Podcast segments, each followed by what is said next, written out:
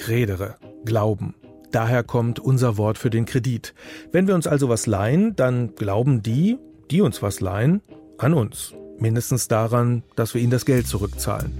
Ohne Vertrauen und manchmal die entsprechenden Nachweise gibt es keinen Kredit. Würde ich sagen, kriegst du nicht, Alter.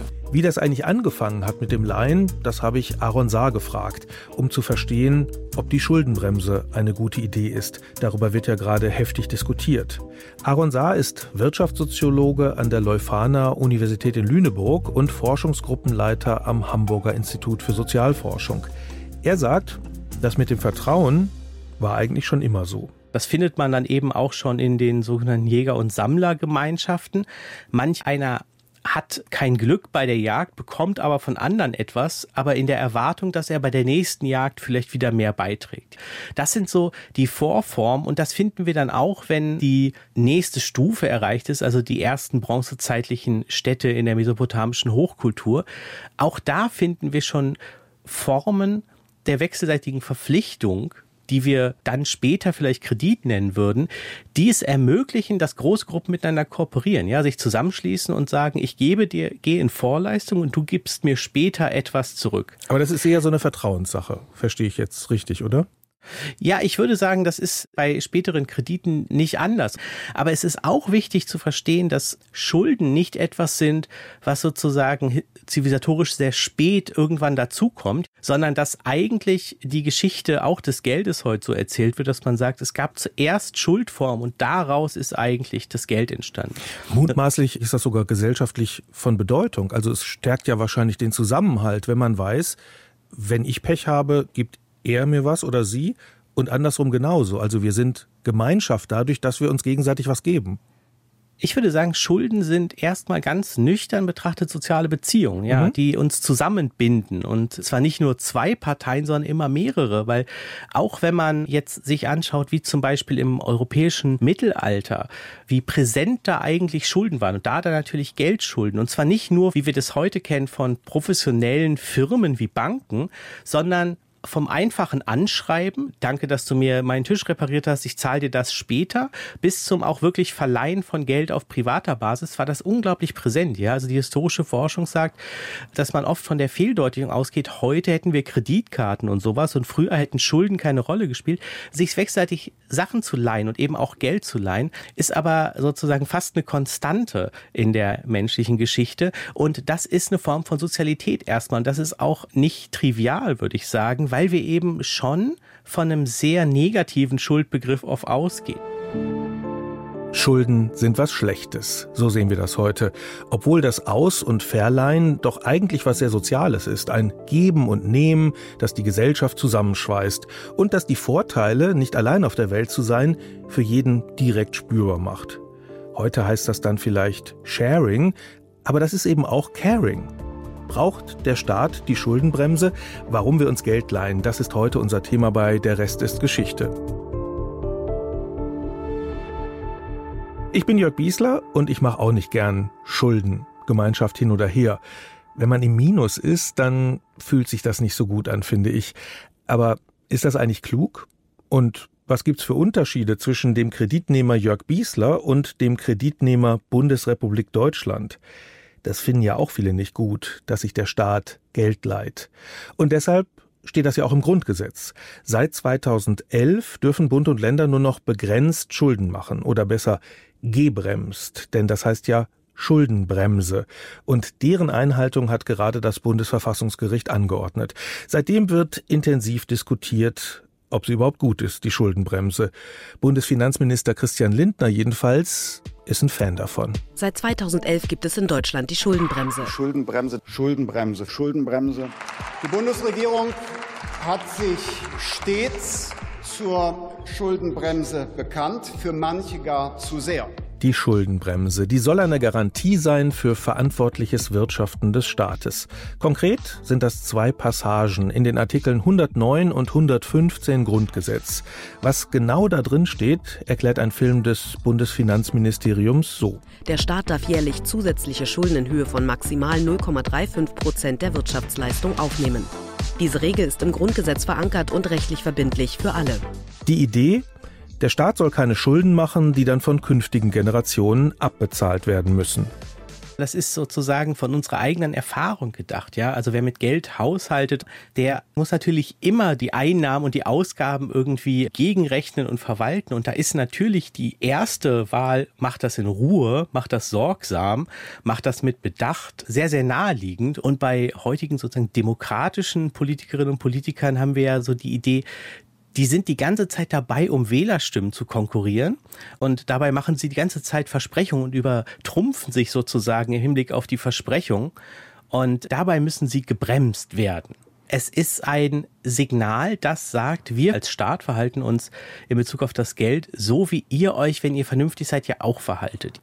Und darum spinnt sich dann natürlich die ganze auch, auch kritische Diskussion, die ja im ganzen Grundsatz sagt, dass das möglicherweise die Rolle, die Staaten in der Ökonomie spielen, gerade in Zeiten von Rezession, verfehlt, weil und das ist dann eben eine umstrittene wirtschaftspolitische Position, aber eine, die eben von vielen vertreten wird, die sagen, es können nicht alle gleichzeitig sparen. Nicht wenige Wirtschaftswissenschaftler sagen tatsächlich, wenn das Geld knapp wird, wenn es Krisen gibt, dann sollte der Staat sich antizyklisch verhalten, also Geld ausgeben, um die Wirtschaft anzukurbeln. Und das hat die Regierung ja auch gemacht, in Form von Sondervermögen oder den sogenannten Wumsen. Geld, das wir natürlich bei Regierungsantritt und vor Kriegsbeginn nicht eingeplant hatten. Und doch ist diese Unterstützung von existenzieller Bedeutung. Für die Ukraine, das ist klar, aber auch am Ende für uns in Europa. Denn niemand von uns möchte sich ausmalen, welche noch viel gravierenderen Konsequenzen es für uns hätte, wenn Putin diesen Krieg gewönne. Das ist dann also eine Notlage und in der darf die Schuldenbremse gelöst werden, zum Wohle aller. Aber ist denn nicht eigentlich die Schuldenbremse zum Wohle aller? Man spricht in der Soziologie ja gerne von Ambivalenz, was auch nur heißt, Dinge sind nie nur gut oder nur schlecht. Jedenfalls nicht im Fall von Schulden, weil man kann sich verschulden, um etwas zu investieren, damit etwas aufzubauen, von dem man entweder persönlich etwas hat oder von dessen Erträgen man nicht nur die Schulden zurückzahlen, sondern auch gut leben kann. Und man kann sich verschulden, um einfach ein drängendes Bedürfnis zu erfüllen, ohne sich Gedanken darüber zu machen, wie es weitergeht. Und auch als soziale Form funktionieren Schulden natürlich nur, wenn sie ganz weich formuliert in der Regel zurückgezahlt werden. Das hat auch was mit Vertrauen zu tun. Daher kommt ja auch das Wort Credere, also Glauben. Und lustigerweise oder interessanterweise ist ja auch das Wort Schuld im Christentum nicht ohne Bedeutung. Gucken wir doch mal in die vorchristliche Zeit, in die Antike. Über die Steinzeit sozusagen oder die ganz frühe Zeit haben wir gerade gesprochen. Wie ist es denn in der Antike? Ähm, wissen wir da etwas über die Entstehung eines Kreditsystems oder auf einen Verleih von irgendwas? Ja, es gibt ganz interessante Studien eben zu den sogenannten Palastökonomien der babylonischen Hochkultur. Und da sind eigentlich Schulden ganz zentral für die Gesellschaftsorganisation. Wir müssen uns das als Ökonomien vorstellen, also große Siedlungen, die natürlich darauf angewiesen sind, dass einerseits von außen Güter zustreifen, ja, also sonst hätte die Menschheit ja gar nicht große Ansiedlungen entwickeln können, Städte, und darauf angewiesen, dass Ressourcen verteilt werden, also unterschiedliche Arbeiten erbracht werden. Und das lief ganz stark über Verpflichtungen gegenüber dem Tempelpalast im Zentrum dieser Gesellschaft, der sowohl Güter verteilt hat, also positiv formuliert, der Tempelpalast hat seinen Untertan etwas geschuldet, indem er ihm Ressourcen, Werkzeuge und Getreide zur Verfügung gestellt hat und gleichzeitig aber auch Abgaben verlangt. Und gerade in den letzten Jahren ist dieser Umstand stärker in den Blick gerückt, auch zum Beispiel über die Veröffentlichung des äh, berühmten Buchs von David Graeber, Schulden die ersten 5000 Jahre, weil in diesem Zusammenhang das Aufschreiben von Verpflichtungen auf Tontafeln zu den ersten Zeugnissen von Schriftsprache gehört und es ja irgendwie interessant ist, dass diese ersten Zeugnisse Verpflichtungen sind, also im weitesten Sinne Schulden. Das darf man auch nicht überinterpretieren, aber es ist schon interessant, dass unser Bedürfnis aufzuschreiben offensichtlich auch damit zusammenhing, festzuhalten, wer wem etwas schuldet man kann eigentlich gar nicht anders als anzunehmen, dass es nicht nur daran liegt, dass man in der Steinzeit noch nicht schreiben konnte, dass man nichts aufgeschrieben hat, sondern dass sich da auch wesentlich was ändert. Also aus dem Akt, äh, ich würde jetzt mal sagen, der Güte, der Freundschaft, des Zusammenhalts, äh, der Notwendigkeit auch, dass die Gemeinschaft überlebt, wird dann doch eher ein formaler Akt, also etwas, das ich quasi vertraglich bestätigen muss und mithin auch eher ein Geschäft? Es wird vor allem klar, dass dieses Aufschreiben von Verbindlichkeiten etwas mit Regierungskunst, also mit Herrschaftsanforderungen zu tun haben. Ja, man wollte wissen, wer dem Tempel wie viel schuldet. Und damit kann das natürlich auch zu einem Geschäft werden, weil auch die Erfindung von so etwas wie Zinsen geht ja in diese Zeit zurück. Ja, also es gibt viele Befunde aus diesen frühen Hochkulturen, die zeigen, dass das Berechnen von Zins und Zinseszins sehr präsent war in den Leuten, die mit diesen Zahlungsversprechen im weitesten Sinne gehandelt haben. Und damit kann das natürlich auch zu einem Geschäft werden. Vielleicht haben wir deshalb schreiben gelernt, weil wir festhalten wollten, von wem wir noch was kriegen. Irrer Gedanke, oder? Das klingt ein bisschen wie die Vertreibung aus dem Paradies, finde ich. Erst hat man sich geholfen und später dann präzise abgerechnet. Und aus der Geste der Gemeinschaft und dergleichen wird ein Hierarchieverhältnis. Es gibt dann Herrschende und Abhängige. Schuldner, könnte man auch sagen und Gläubiger. Im Mittelalter sind es dann nicht mehr nur die Autoritäten, die Gläubiger sind. Im Gegenteil, auch Herrscher leihen sich was bei den ersten Banken. Vor allem ist das Mittelalter die Zeit, in dem das Kreditwesen in einer Form entsteht, die sehr ähnlich ist zu der, die wir heute haben. Also wir müssen uns ja vorstellen, dass wir in vielerlei Hinsicht natürlich eine geteilte Welt haben. Wenn wir jetzt vom irgendwie 12. Jahrhundert vielleicht sprechen, ja, dann leben natürlich die meisten Menschen in dörflichen Gemeinschaften und haben wenig Bedarf an so etwas wie Geld oder den Münzen, die im Fürstentum geprägt werden. Ja, die brauchte man letztendlich für zwei Dinge für Abgaben, die Tribute, die man ab und an entrichten müsste. Und man brauchte sie, wenn man auf die großen Handelsmärkte gefahren ist. Und dieser große Handel, vor allem der kontinentale Handel in Europa, der funktionierte ja nicht so, wie man sich das heute vorstellt, sondern man musste natürlich mit den Gütern zusammentreffen. Das heißt, man traf eigentlich auf den sogenannten Handelsmessen immer wieder zusammen. Und wenn ich hier Mann sage, meine ich schon große Handelshäuser, Handelsfamilien, die sich immer wieder auf Messeplätzen getroffen haben, aus denen dann später ja auch die Messestädte entstanden sind. Und was hat man auf diesen Messen gemacht, was dann für die Bankengeschichte entscheidend wurde? Man kam eigentlich relativ schnell darauf, dass man auf diese Messen nicht Unmengen an Metallmünzen mitgeschleppt hat. Ja, an die von den Fürsten und Königen geprägten Münzen, von denen es auch gar nicht so viele gab, überhaupt nicht genug, um diesen Handel abzuwickeln. Sondern was, was dort Leute angeboten haben, ist, den Handel auf diesen Messen durch Zettelwirtschaft, würde man vielleicht etwas despektierlich sagen, abzuwickeln. Das heißt, indem sie einfach gesagt haben, gut, du kaufst so und so viel Stoff im Wert von so und so viel Gulden oder Talern, das schreibe ich hier auf und das zahlst du dann irgendwann später zurück. Und wenn das aber alle machen auf dieser Messe und wenn wir hier auch von großen Familien, Verbänden, Netzwerken von Handelshäusern sprechen, die sich kennen und immer wieder treffen, dann gelang es eben, diese Zahlungen praktisch nur noch in diesen Büchern, nur noch über diese Zettel abzuwickeln, also Zahlungen plötzlich auf Papier stattfinden zu lassen durch das Ein- und Austragen von letztendlich auch wieder Schulden. Und das ist im Grundprinzip das, wie wir heute mit dem Geld auf dem Bankkonto zahlen. Ja, wir verrechnen sozusagen Zahlen in einem Buch und das entsteht dort eigentlich und es ist bei allem, was man natürlich historisch noch an Feinheiten zu beachten hat, schon die Grundform, die sich dann zu unserem heutigen Geld- und Kreditsystem entwickelt. Weil man plötzlich Geld hat, das es gar nicht gibt, sage ich jetzt mal als wirtschaftlicher Laie, das also nur auf dem Papier steht, nicht mehr der König prägt die Münze, sondern der Wert des Geldes steht in dem Buch von irgendeinem Händler?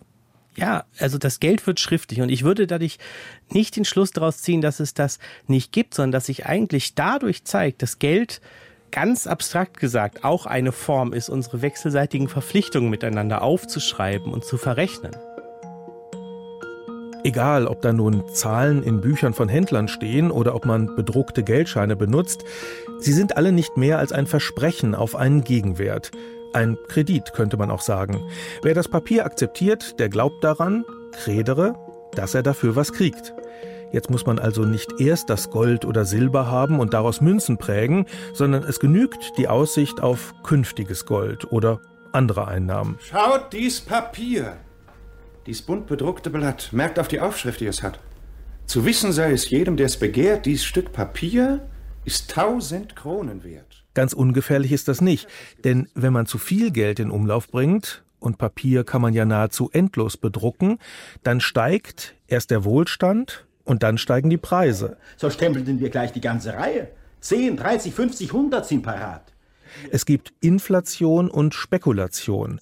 Zum ersten Mal in Europa fühlbar im 17. Jahrhundert. Goethe hat im Faust II genau diese Praxis kritisiert, dass der Staat sich finanziert, indem er Geld druckt, also sehr viel verspricht an zukünftigen Einnahmen. Und meinen Leuten gilt's für gutes Gold? Dem Heer, dem Hofe genügt zu vollem Sold? Mit dem Papiergeld beginnt eigentlich die Staatsverschuldung, wie wir sie heute kennen.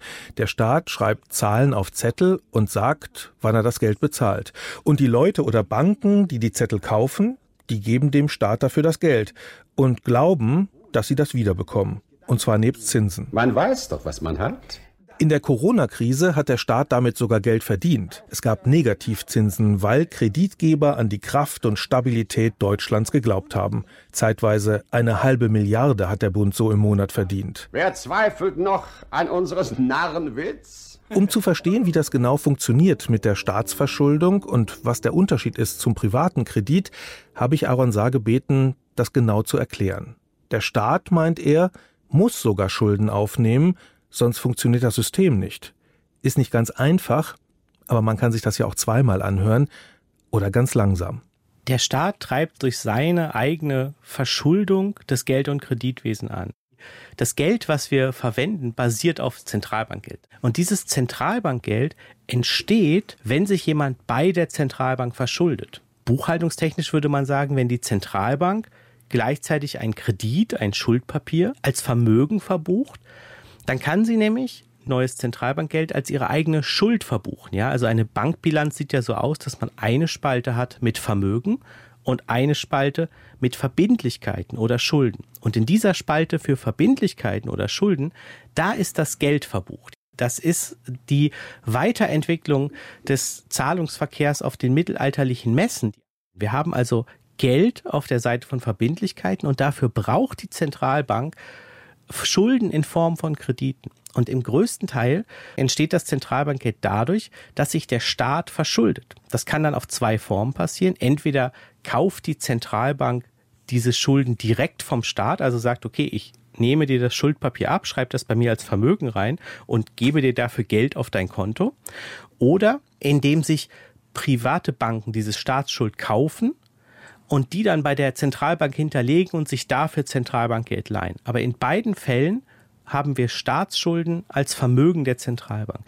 Und wenn wir uns vorstellen, dass durch die Vergabe von Krediten neues Geld entsteht, dann muss dieses Geld natürlich auch wieder verschwinden, wenn der Kredit ausgebucht wird, also wenn er zurückgezahlt ist. Deswegen wäre es auch ein gewaltiges Problem, wenn jetzt vor allem die großen Staaten, die auch für die weltweite Ökonomie wichtige Gelder bereitstellen, wie die USA oder eben die Eurozone, wenn diese Staaten jetzt auf irgendeine Weise, wenn es denen gelänge, ihre Schuldenbestände massiv zu reduzieren, dann hätte sozusagen die Zentralbank ein Problem bei der Geldversorgung. Und dieser Zusammenhang zwingt uns eigentlich dazu, über Staatsschulden nicht nur als Frage zu sprechen, sollte der Staat wirklich mehr ausgeben, als er einnimmt, sondern wir müssen dabei immer auch an sozusagen das Gesamtsystem denken, das eigentlich durch die Staatsverschuldung überhaupt erst operabel wird, überhaupt erst funktionieren kann.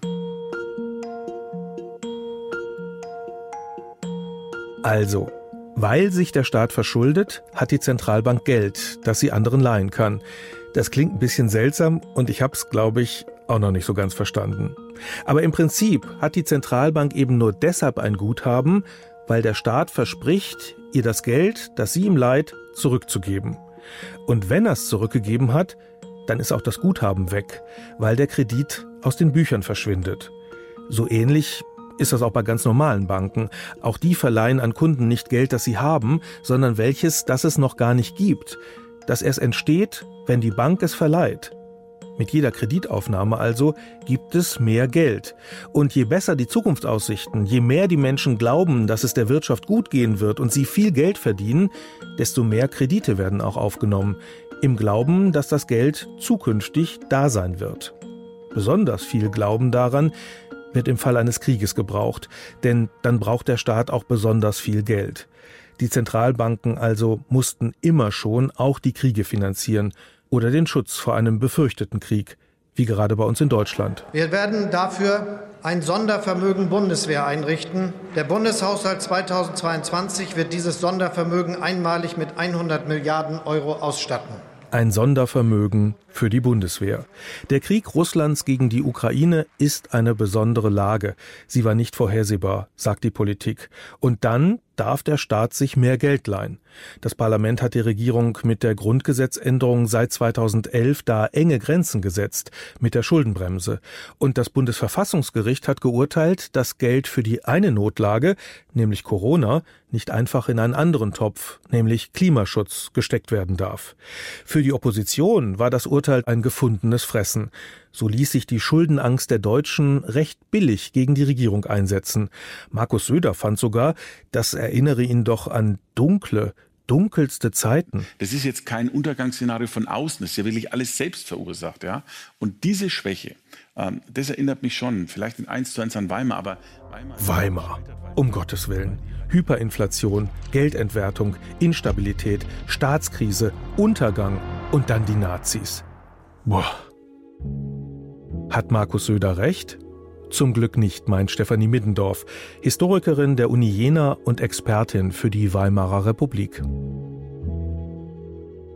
Ist der Vergleich zur Weimarer Republik gerechtfertigt? Also sind wir in einer Staatskrise und hat das was mit Schulden zu tun?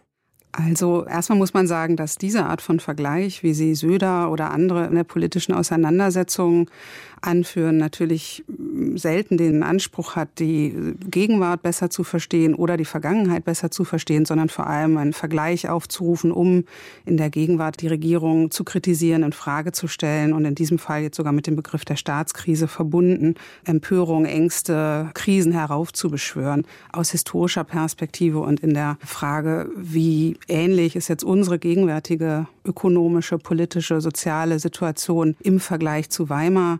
Da käme man sicherlich zu anderen Ergebnissen als dem, dass es jetzt wie Weimar ist oder dass wir wieder wie 1930 in einer vergleichbaren Staatskrise uns befinden.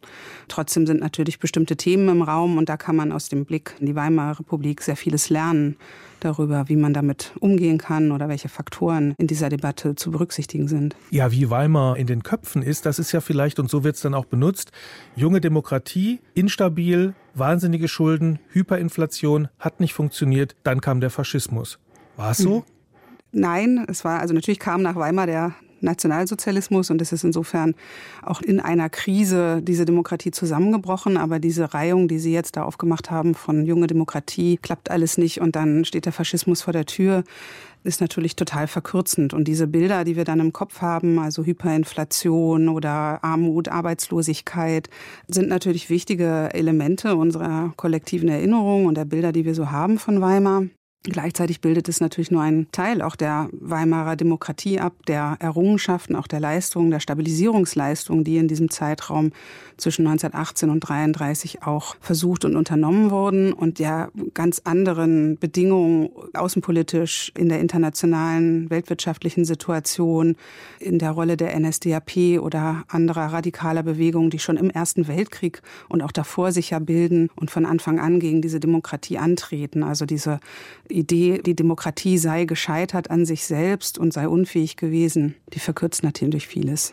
Was stimmt, ist, dass wir eine Hyperinflation hatten in der Weimarer Republik und eine hohe Staatsverschuldung. Also ich habe gelesen, zeitweise lag der Schuldendienst jährlich des Reiches bei 126 Prozent der Staatseinnahmen. Also der Staat musste mehr für den Schuldendienst ausgeben, als er insgesamt an Einnahmen gehabt hat und dafür wieder neue Kredite aufnehmen. Das war schon ein Problem.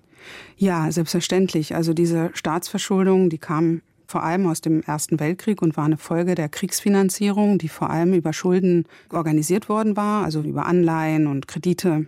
Und die gesamte Bevölkerung war in diese Verschuldung involviert worden durch sogenannte Publikumsanleihen, also dadurch, dass Menschen Staatsanleihen kaufen sollten, dazu aufgefordert wurden, ihr Geld quasi in diesen Schuldenkreislauf einzubringen. Und man hatte eben die Vorstellung, wenn wir den Krieg gewinnen, dann können unsere ehemaligen Kriegsgegner, also die Verlierer des Krieges, dann die Zeche zahlen und uns da sozusagen aus dem Schlamassel und dem Dilemma der Staatsverschuldung befreien. Das hat offensichtlich nicht funktioniert und nach dem verlorenen Krieg war die Weimarer Republik aus diesem Grund schon früh belastet. Hinzu kam dann die Tatsache, dass eben auch für Kriegsschäden über Reparationen aufgekommen werden musste, dass zahllose Menschen verwundet, verletzt aus dem Krieg gekommen waren, dass also hohe Staatsausgaben auch in die Fürsorge und die Versorgung von Kriegsopfern und deren Angehörigen floss. Also die Belastungen und die Ausgaben waren extrem hoch und waren natürlich ein Problem, zumal die Weimarer Republik auch kein angesehener Schuldner war, also auch nicht ohne weiteres eben neue Kredite aufnehmen konnte und insofern quasi diese Schuldenlast eine große Belastung politisch und auch ökonomisch für die Weimarer Demokratie war von Anfang an, aber sie resultierte in hohem Maße aus dem verlorenen Ersten Weltkrieg. Sie haben es gesagt, Deutschland hatte damals kein besonders gutes Ansehen. Da sind wir beim Thema Kreditwürdigkeit und Kredere Glauben sozusagen. Das war ein wichtiger Faktor zu welchen Konditionen man sich mit Geld versorgen kann, gerade in der Weimarer Republik. Ja, absolut. Also einmal im Hinblick auf diejenigen, von denen man dann finanziell abhängig war im Ausland, also von den Siegermächten des Ersten Weltkrieges, vor allem den USA, denen man Reparationen schuldete und die dann andererseits über verschiedene Refinanzierungspläne unter bestimmten Konditionen eben wieder neue Kredite an das Deutsche Reich gaben. Das heißt, man musste denen gegenüber kreditwürdig sein. Das hatte unter anderem dann zur Folge, dass die Reparationsgläubiger auch mitbestimmen konnten und mit darüber diskutieren konnten, unter welchen Bedingungen der Reichshaushalt aufgestellt werden konnte. Man musste dokumentieren, dass man sich um Einsparungen bemühte, also so ähnlich vielleicht auf eine gewisse Art, wie das Griechenland in der Finanzkrise ging.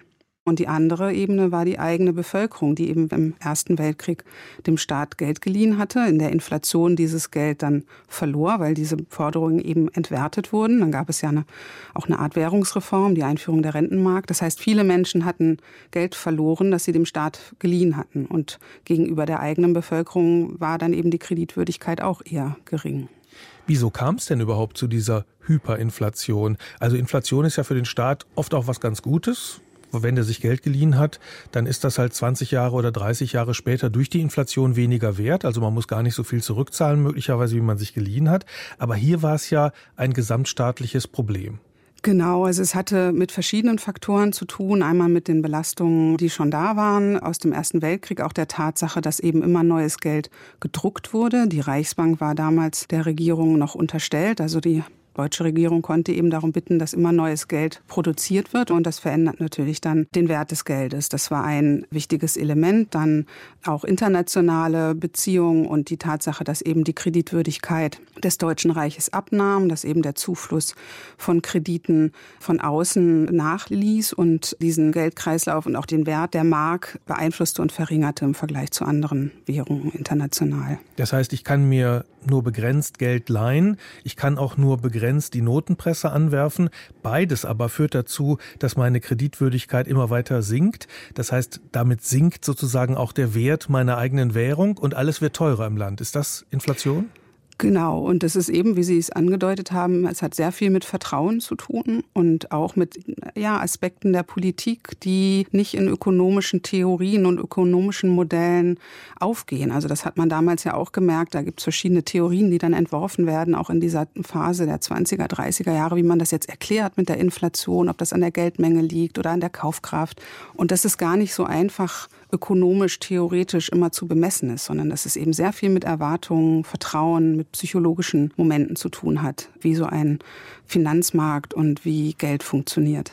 Wie hat denn die Weimarer Republik versucht, mit dem Problem umzugehen? Gab es Lösungsansätze? Ja, es gab verschiedene Lösungsansätze. Es gab auch extrem scharfe Debatten um diese Frage und erhitzte Auseinandersetzungen.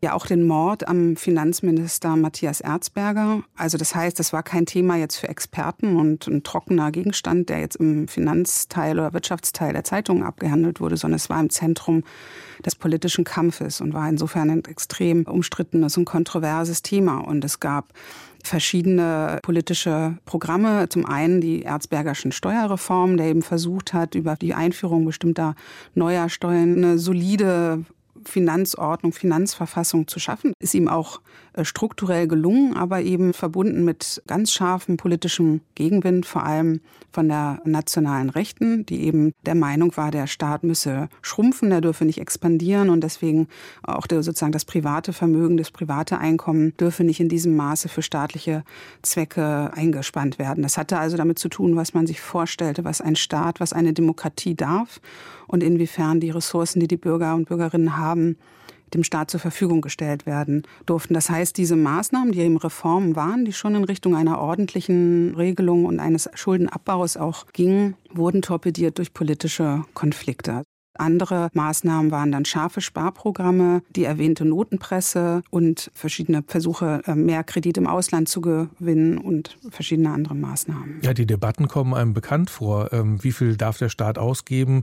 Wofür soll der Staat überhaupt zuständig sein? Wie schlank kann er sein? Wie viel Belastung darf auf den Bürgerinnen und Bürgern liegen durch die Steuern? Das sind alles Debatten, die wir heute auch wieder führen, eben um die Frage, wie viel Staat brauchen wir eigentlich und wie viel Geld darf der Staat haben und wie viel Geld braucht er möglicherweise. Ist denn damals eine Lösung gefunden worden? Also 126 Prozent zeitweilig die Ausgaben für den Schuldendienst, 126 Prozent von dem, was der Staat eingenommen hat. Man musste also irgendwie versuchen, die Schulden zu reduzieren und gleichzeitig die Einnahmen zu erhöhen. Ist es gelungen? Es ist zeitweilig gelungen, also dieser Moment von 1923, das Jahr der Hyperinflation, also wo die Inflation explodiert und das Geld massiv an Wert verliert. In diesem Moment gelingt schon zu einem gewissen Maße eine Stabilisierung, indem eben eine neue Währung eingeführt wird, die Rentenmark und entsprechende Sparmaßnahmen auch durchgesetzt werden und ein Neuanfang versucht wird, verbunden zu dem Zeitpunkt unter anderem damit, dass man und das klingelt uns vielleicht auch als etwas, äh, was wir jetzt wieder diskutieren in den Ohren, eine Art von Notstandspolitik. Also, dass man die Regierung mit eigenen Ermächtigungen ausgestattet hat, bestimmte Maßnahmen eigenständig durchzusetzen, also parlamentarisch legitimiert, aber unter Ausschaltung sozusagen bestimmter parlamentarischer Prozesse. Es wurden sogenannte Ermächtigungsgesetze also diesen Begriff gab es schon vor 1933, schon eben 1923 werden Ermächtigungsgesetze erlassen, die eben akute Notstandsmaßnahmen ermöglichen, auch Sozialmaßnahmen, finanzpolitische Verordnungen, steuerpolitische Maßnahmen. Also das heißt, dieser Moment der Stabilisierung gelingt für eine Weile, nicht sehr lange. Das hat dann aber nicht allein mit dem Zustand der Weimarer Demokratie zu tun, sondern mit ökonomischen Entwicklungen weltweit. Aber es gelingt, indem man eben eine neue Währung einführt, neue damit verbundene Maßnahmen durchsetzt und auch die politischen Prozesse zeitweilig anders organisiert. Ist denn die Weimarer Republik an der Schuldenkrise gescheitert oder am Reden über die Schuldenkrise? Ja, auch darum gibt es eine große Debatte. Vor allem muss man ja unterscheiden zwischen 1923, wo es um Inflation geht, und der Staatskrise, wo sozusagen zumindest die Diskussion vor allem sich darum dreht, ob sie an der Deflation gescheitert ist. Also eben nicht an Investitionspolitik und Schulden machen, sondern an Sparpolitik und Haushaltssanierung. Das ist ja das, was Brüning damals zwischen 1930 und 1933 macht. Erste Voraussetzung die Aufrechterhaltung der Stabilität unserer Währung an der unter keinen Umständen gerüttelt werden kann. Da geht es ja eben nicht mehr um Inflation, sondern um Deflation und um radikale äh, Sparkuren und die Rhetorik sozusagen der Haushaltskonsolidierung, die wird da stark in den Vordergrund gestellt. Tilgung der kurzfristigen Schulden. Und die Diskussion ist eigentlich eher, ist also Weimar dann am Ende, also zwischen 1930 und 33, genau an dieser Deflationspolitik, an Einsparungen und an den damit verbundenen politischen Sprache, das würde ich auch so sehen, gescheitert, die nämlich nicht mehr vermitteln konnte, warum und wofür man jetzt diese Krise bewältigen und vielleicht auch investieren muss, sondern die das Sparen an sich und den Verzicht und die Existenznot und die omnipräsente Krise selbst zum politischen Zweck quasi gemacht hat. Die Ausgaben der öffentlichen Hand herabzusetzen. Also hat am Ende die Forderung nach dem Sparen die Weimarer Republik zum Sturz gebracht. Dann wären ja Markus Söder und Christian Lindner eher die, die sich verhalten wie die damalige Regierung, indem sie Zweifel säen, ob Deutschland vernünftig wirtschaftet, beziehungsweise warnen vor zu vielen Schulden. Gibt es denn eigentlich überhaupt Parallelen zu Weimar? Was wirklich sehr ähnlich ist, auch in der politischen Bedeutung, würde ich sagen, ist tatsächlich die Selbstwahrnehmung als Gesellschaft in einer umfassenden und existenziellen Krise. Die Krise sieht jetzt ein bisschen anders aus, vielleicht als 1930. Wir haben andere Krisenphänomene. Wir hatten jetzt die Pandemie. Wir haben die Frage von Klimawandel und, und sozusagen, wie viel Zeit bleibt uns da eigentlich noch? Wir haben einen Krieg vor der Haustür. Also das heißt, es sind andere Elemente, die uns dazu bringen, uns so ermüdet und auch so von der Krise getrieben vielleicht zu fühlen. Und das ist ähnlich in der politischen Rhetorik. Aber ich glaube schon, dass wir in der Art und Weise, wie unsere demokratischen Strukturen funktionieren und wie die Verfahrensweisen funktionieren, jetzt beispielsweise im Bundestag im Vergleich zum Reichstag damals, schon noch woanders sind. Geschichte wiederholt sich nicht und Weimar ist weit weg. So weit, so gut. Aber die Finanzkrise, die ist nicht so weit weg. Die war 2008. Mit dem Zusammenbruch der Bank Lehman Brothers ging so richtig los mit den Turbulenzen. Aaron Saar meint, genau wie Stefanie Middendorf, worauf es ankommt, das ist eben das Vertrauen, Kredere. Und wenn das verloren geht, dann ist die Krise da. Besonders in einer globalisierten Finanzwirtschaft, in der sich jeder bei jedem Geld leiht. Das ganze Kredit- und Finanz- und Geldsystem ist eins, das auf Zahlungsversprechen beruht und Versprechen beruhen immer irgendwie auch auf Vertrauen. Das Problem ist, dass wir nie ganz genau wissen, worauf dieses Vertrauen beruht. Manche würden sagen, das beruht darauf, dass alles irgendwie so weiterläuft, wie es gestern gelaufen ist. Das hat eine große Rolle in der Finanzkrise von 2008 gespielt, wo ja sozusagen Signale enorme Effekte hatten. Da ging es gar nicht darum, wie viel Volumen Kredit jetzt ausfällt, sondern dass plötzlich eine Panik entstanden sagt, ach so, wir verschulden uns hier jeden Tag wechselseitig beieinander und möglicherweise hört ihr morgen damit auf und dann brach so eine Art Panik aus. Das gilt jetzt im Speziellen für Banken und andere Finanzakteure. Die müssen alle ihre Geschäfte unter der Annahme tätigen, dass es morgen weitere Schuldnerinnen und Schuldner gibt, dass es morgen weiter zurückgezahlt wird. Und das bleibt natürlich immer ein in gewisser Weise fragiles System, aber die Kehrseite davon ist, dass es uns auch so viel Handlungsfähigkeit ermöglicht. Also, dass es uns Finanzen zur Verfügung stellt. Aber mit dieser Bankenkrise ist das Vertrauen ja doch auch erschüttert worden. Also man hat vor allen Dingen in den USA auch gesehen, dass die Tea Party-Bewegung zum Beispiel großen Zulauf hatte und das ja irgendwie auch so in Richtung Trump letztlich lief. Verstehen die Leute zu wenig, wie das funktioniert und bekommen dann Angst und suchen sich einen starken Mann? Kann das passieren? Ich muss Sie jetzt insofern enttäuschen, dass ich etwas zurückhaltend bin, ähm, einfach weil ich auch kein Politikwissenschaftler bin, ja sozusagen was den Zusammenhang dieser Krisen mit der Politik angeht. Aber die Finanzkrise Lehman Brothers und folgende kam ja nach einer Zeit, wo der Finanzmarkt sozusagen auch symbolisch und auch in der Popkultur als irgendwie absolutes Erfolgsmodell gefeiert ist. Ja, man sprach von der Great Moderation, einer Phase der Beruhigung, wo man davon ausging, es kommt jetzt gar nicht mehr zu großen Schwankungen von Wechselkursen, von Zinsen und so weiter, weil wir das System im Griff haben und es kann wachsen und wachsen. Wir haben Erfolgsstory nach Erfolgsstory gehört. Jedes noch so kleine Land hat plötzlich ein riesen Finanzsystem gehabt und damit, dass das krachend gescheitert ist. Und wir sind in gewisser Weise, auch wenn es jetzt schon länger zurückliegt, ja immer noch in einer Postkrisensituation, weil wir seitdem eigentlich ein Finanzsystem haben, das von den großen Zentralbanken, wenn nicht betrieben, aber so zumindest massiv gestützt wird. Ja, wir alle erinnern uns, die großen Ankaufprogramme sind ja auch ständig politisches Thema, Eurokrise und dann eben wollte man gerade damit aufhören, jetzt im Fall von Europa, dann kam die Corona-Pandemie und man setzte die großen Ankaufprogramme fort. Ankaufprogramme heißt ja nur, die Zentralbank stellt Unmengen an Geld für den Privatsektorbereich, damit der nicht Angst haben muss, dass seine Kredite nicht zurückgezahlt werden können. Das ist runtergebrochen eigentlich die Ansage. Ihr müsst euch nicht so sehr gegenseitig vertrauen, ihr Finanzinvestorinnen und Investoren, weil wir die Zentralbanken euch absichern und euch Geld zur Verfügung stellen. Und da haben, glaube ich, Kritikerinnen und Kritiker recht.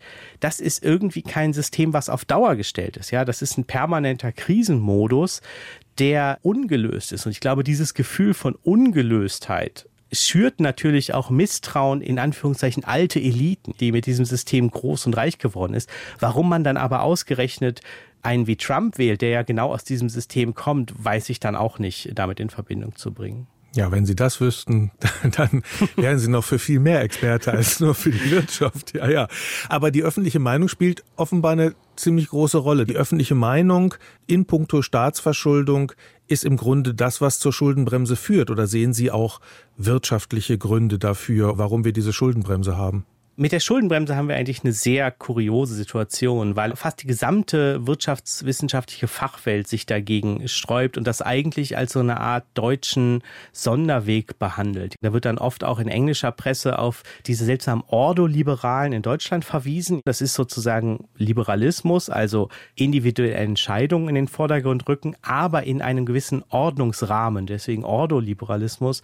Und diese Wahrnehmung ist insofern natürlich kurios, weil man ja auch, wenn ich mich an meine Studienzeit zurückerinnere, in linken Kreisen immer gesagt hat, wir werden alle von den Ökonomen beherrscht. Ja, der Staat, der privatisiert alles, weil irgendwelche Ökonomen ihm das gesagt haben, dass das die richtige Art und Weise ist und wir jetzt mit der Schuldenbremse in einer Situation sind, wo die Wahrnehmung jedenfalls meiner Einschätzung nach schon so ist, das ist eigentlich eine Art von rein politisch zu erklärendem deutschen Sonderweg, der einfach damit zusammenhängt, dass es in Deutschland nochmal eine speziell ablehnende Haltung zu Schulden und besonders zu Staatsschulden gibt. Und da will sich dann, glaube ich, keine Partei so stark gegen positionieren und sich dem Eindruck aussetzen, wir sind tatsächlich diese Politiker, vor denen ihr immer Angst hat, die das Geld zum Fenster rauswerfen. Wir Deutsche mögen Schulden nicht. Wir finden sowas unsolide, hallodrihaft und gefährlich. Das hat ziemlich sicher auch was damit zu tun, dass die Weimarer Republik als Staat galt, in dem die hohe Verschuldung ins Unglück und in den Nationalsozialismus geführt hat. Das klingt ja dann auch ein bisschen, als ob nicht die Wählerinnen und Wähler verantwortlich gewesen wären, die die Nazis gewählt haben. Und das wäre ja auch wieder eine Parallele zu heute. Stefanie Middendorf findet, auch heute wird zu viel Angst geschürt.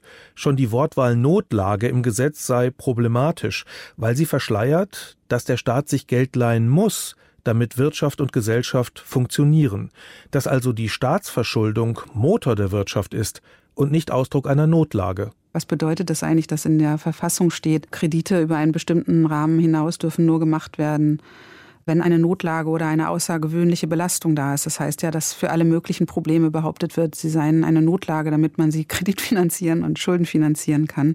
Das heißt, in der Schuldenbremse selbst ist diese Notstandsrhetorik so ein bisschen eingeschrieben. Also, nur in einer Notlage darf der Staat mehr Schulden aufnehmen, sonst gibt's enge Grenzen. Das sagt die Schuldenbremse. Eine Situation wie die aktuelle hat dabei offenbar niemand bedacht. Der Staat muss die Ukraine unterstützen und die von dort oder von woanders nach Deutschland geflohenen. Er muss die eigene Bundeswehr besser ausrüsten und den Wandel in Sachen Klimaschutz vorantreiben. Und das am besten sozial verträglich. Er muss das Land zukunftsfähig machen.